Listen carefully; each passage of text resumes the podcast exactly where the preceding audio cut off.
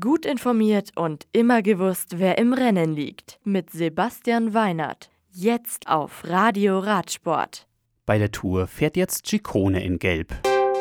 Steimle siegt in Kitzbühel. Voss in Italien erfolgreich. La Planche de Belleville. Die sechste Etappe der Tour de France mit Start in Mulhouse und Ziel in La Planche de Belleville gewinnt Dylan Töns von Bahrain Merida vor Giulio Ciccone von Trecksieger Fredo. Auf dem 160,5 Kilometer langen Teilstück lösen sich die beiden Ersten aus einer Fluchtgruppe und machen den Sieg am bis zu 24 Prozent steilen Zielberg unter sich aus. Vonti-Gobert-Fahrer Xandro Meurice belegt Rang 3. Emanuel Buchmann von Bora Hansgrohe wird Achter. Mit sechs Sekunden Vorsprung vor Julien Alaphilippe ist Giulio Ciccone der neue Mann im Maillot jaune. Peter Sagan bleibt in grün. Bester Jungprofi ist Giulio Ciccone.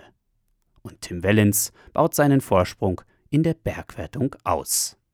Die morgige, mit 230 Kilometern längste Etappe der Tour de France 2019 führt die Fahrer von Belfort nach Chalon-sur-Saône. Das Profil ist anfangs wellig, beinhaltet zwei Berge der vierten und einen der dritten Kategorie, nimmt den Fahrern bei Kilometer 196 noch eine Sprintwertung ab und endet dann relativ flach. Kitzbühel die vorletzte fünfte Etappe der 71. internationalen Österreich-Rundfahrt nach Kitzbühel sichert sich Janik Steimle von Vorarlberg Santig. CCC-Fahrer Jonas Koch kommt auf Rang 2. Dritter wird Patrick Gamper vom KTM Cycling Team. In der Gesamtwertung führt weiter Ben Hermanns mit 8 Sekunden Vorsprung. Die morgige Etappe ist knapp 117 Kilometer lang und endet mit einer Bergankunft am Kitzbühler Horn. Die Auffahrt zum Kitzbühler Horn gilt als eine der schwersten in den Alpen. San Giorgio di Perlena beim 30. Giro d'Italia Internationale Feminil gewinnt CCC-Liv-Fahrerin Marianne Voss vor Anna van der Breggen von Bölz-Dollmanns. Elisa Longoborghini von Trek Sigafredo belegt den dritten Platz. Im Gesamtklassement liegt Annemiek van Vleuten über vier Minuten vor Anna van der Breggen. Sie ist auch Punktbeste vor Marianne Voss und wird als beste Bergfahrerin geführt.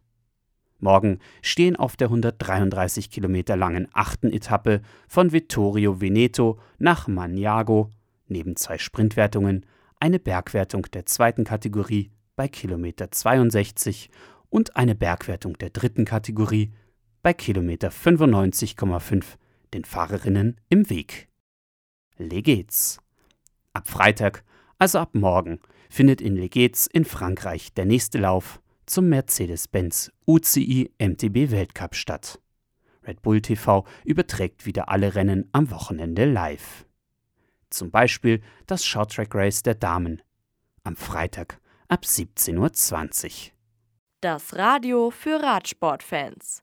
Im Web auf radioradsport.de